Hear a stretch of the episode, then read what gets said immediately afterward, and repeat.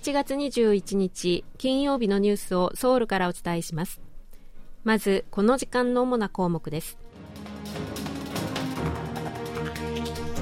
韓国はワールドカップ初戦でウルグアイと引き分けました。ソウルの街頭応援には2万6000人が集まりましたが混乱はありませんでした。イテウォン転倒事故の真相究明に向けた国勢調査の計画書が議決されました。与野党が最後まで揉めた大検察庁も一部調査の対象です。政府が冬場の PM2.5 削減対策を発表しました。今日はこうしたニュースを中心にお伝えします。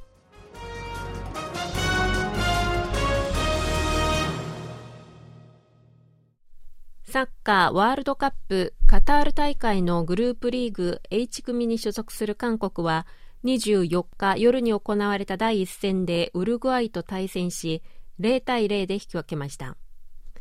韓国代表は韓国時間の24日夜10時からカタールのドーハにあるエデュケーションシティスタジアムで南米の強豪ウルグアイと対戦し0対0で引き分けました。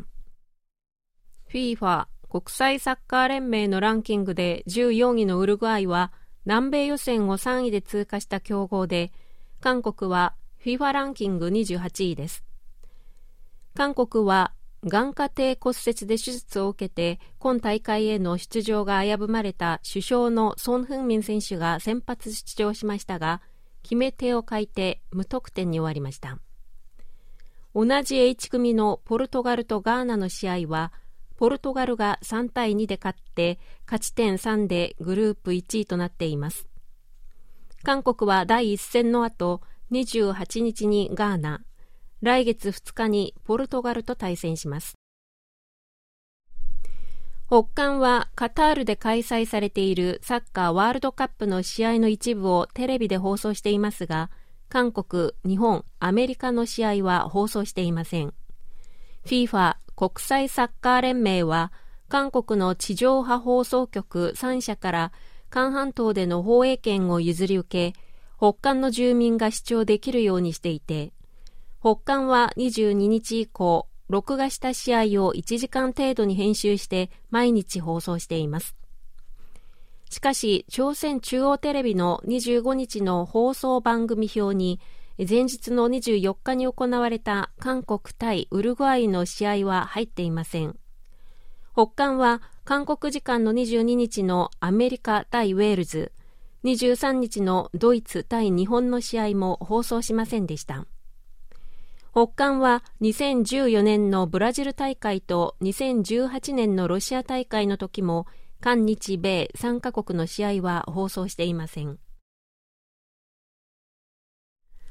24日の夜サッカーワールドカップカタール大会の街頭応援が行われたソウル中心部のクワンハンムン広場にはおよそ2万6000人の市民が集まりましたが懸念されていた事故の発生はありませんでした。先月29日にイテウォンで発生した転倒事故を受けて現場には事故防止のために厳重な警備体制が敷かれました。警察とソウル市主催したサポータ団体赤い悪魔が安全管理のために配置した人数はおよそ1400人でした。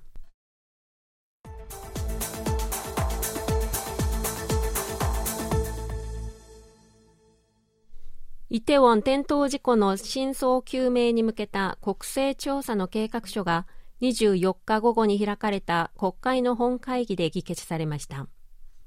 それによりますと調査の対象は行政安全部警察庁消防庁ソウル市に加え大検察庁と大統領府の一部の部署で国会で証人の聴聞会などを行い真相究明が図られることになります。期間は24日から45日間で来月頭に来年度の政府予算案が成立した後本格的な調査が開始されます。期間の延長も可能です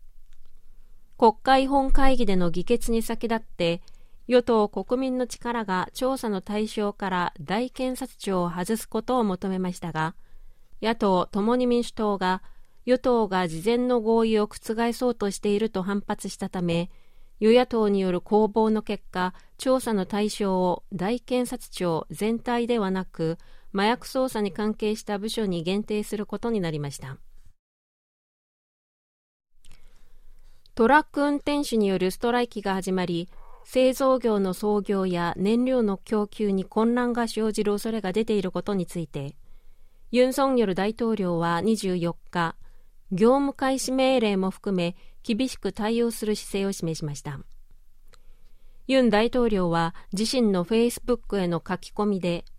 国家的危機状況の中で物流システムを人質にする行為は国民が容認しない。運送拒否などあらゆる違法行動に対し法律と原則に基づいて厳重に対応すると警告しました。韓国では24日トラック運転手によるストライキが始まり運転手らは政府に対して期限付きで導入された最低賃金制度を高級化し現行の制度ではカバーされていない石油タンクローリーを含む他の産業のトラック運転手にも制度の対象を拡大するよう求めています。韓国の肥満や糖尿病の人の数は去年はおととしに比べてやや減りましたが新型コロナウイルスの流行が始まる前の2019年の水準までは減っていないことが分かりました。疾病管理庁が24日に発表した国民健康栄養調査の結果によりますと去年肥満の人は男性46.3%女性26.9%で2020年よりやや減りました。また糖尿病を患う人は男性12.8%女性7.8%でおととしに比べて若干減少しました。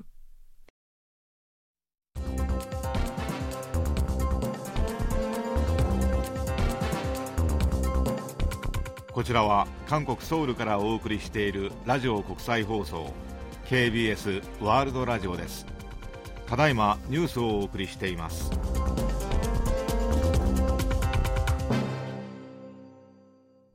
新型コロナウイルス感染症の再流行が本格化し重症患者数は7日連続で400人を上回っています。中央貿易対策本部によりますと新型コロナウイルスの1日の新たな感染者は25日午前0時までに新たに5万3698人が確認されました。これは1週間前の18日に比べて4280人多くなっています。重症患者数は453人で前日より16人増え7日連続で400人を上回っています。先週1週間の間に新たに重症となった患者は409人で前の週より16%増えこのうち9割は60代以上の高齢者となっています。PM2.5 など大気中の粒子状物質の濃度が大幅に上昇する冬の間粒子状物質の発生を抑えるための削減対策が来月1日から来年の3月31日にかけて実施されます。今年の計画ではまず去年の同じ期間に比べて PM2.5 を2%減らし浮遊粒子状物質の原因物質となる窒素酸化物などを最大10%削減することを目標に掲げていますそのため平日午前6時から午後9時までの間大気汚染物質の排出量が多い自動車の運行を制限する制度を首都圏とプサン、それにテグで実施します。また、石炭火力発電所の稼働を大幅に減らします。公共の石炭火力発電所は最大14基の稼働を停止し、エネルギー需給状況に応じて最大44基の出力を80%に制限する計画です。以上、チョン・ジョンリンがお伝えしました。